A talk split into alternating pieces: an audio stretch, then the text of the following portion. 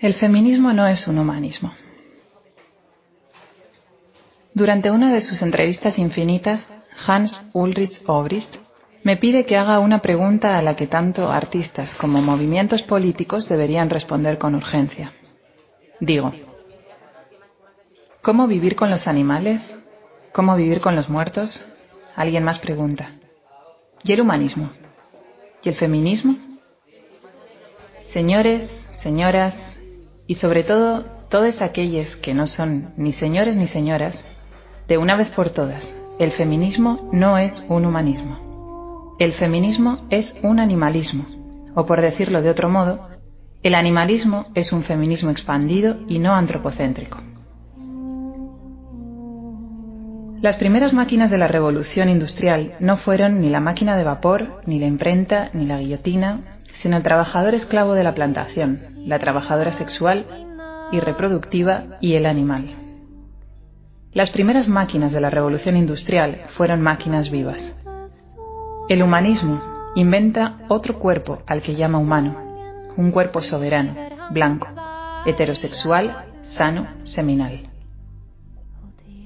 Un cuerpo estratificado y lleno de órganos, lleno de capital, cuyos gestos están cronometrados y cuyos deseos son el efecto de una tecnología necropolítica del placer.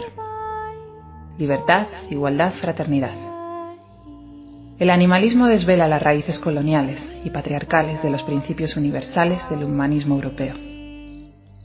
El régimen de la esclavitud y después el del salario aparecen como el fundamento de la libertad de los hombres modernos. La guerra, la competencia y la rivalidad son los operadores de la fraternidad y la expropiación y la segmentación de la vida y del conocimiento el reverso de la igualdad. El renacimiento europeo, la ilustración y el milagro de la revolución industrial reposan sobre la reducción de los cuerpos no blancos y de las mujeres al estatuto de animal y de todos ellos, esclavos, mujeres, animales, al estatuto de máquina reproductiva. Como el animal fue un día concebido y tratado como máquina, la máquina se vuelve poco a poco un tecnoanimal que vive entre los animales tecnovivos. La máquina y el animal, migrantes, cuervos fármaco-pornográficos, hijos de la oveja Dolly, cerebros electronuméricos, se constituyen poco a poco como los nuevos sujetos políticos del animalismo por venir. Nosotros somos máquinas como la máquina y el animal homónimos cuánticos. Puesto que la modernidad humanista no ha sabido sino hacer proliferar las tecnologías de la muerte, el animalismo necesita inventar una nueva manera de vivir con los muertos. Vivir con el planeta como cadáver y fantasma, es decir, transformar la necropolítica en necroestética. El animalismo debe ser una fiesta fúnebre, la celebración de un duelo, un rito funerario, un nacimiento.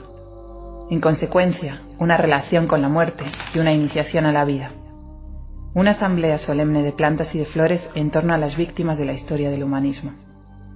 El animalismo es una separación y un abrazo. El indigenismo queer, pansexualidad planetaria que trasciende las especies y los sexos, y el tecno-chamanismo, sistema de comunicación interespecies, son sus dispositivos de duelo y reanimación. El animalismo no es naturalismo, es un sistema ritual total, una contratecnología material de producción de conciencia, la conversión a una forma de vida sin soberanía alguna, sin jerarquía alguna.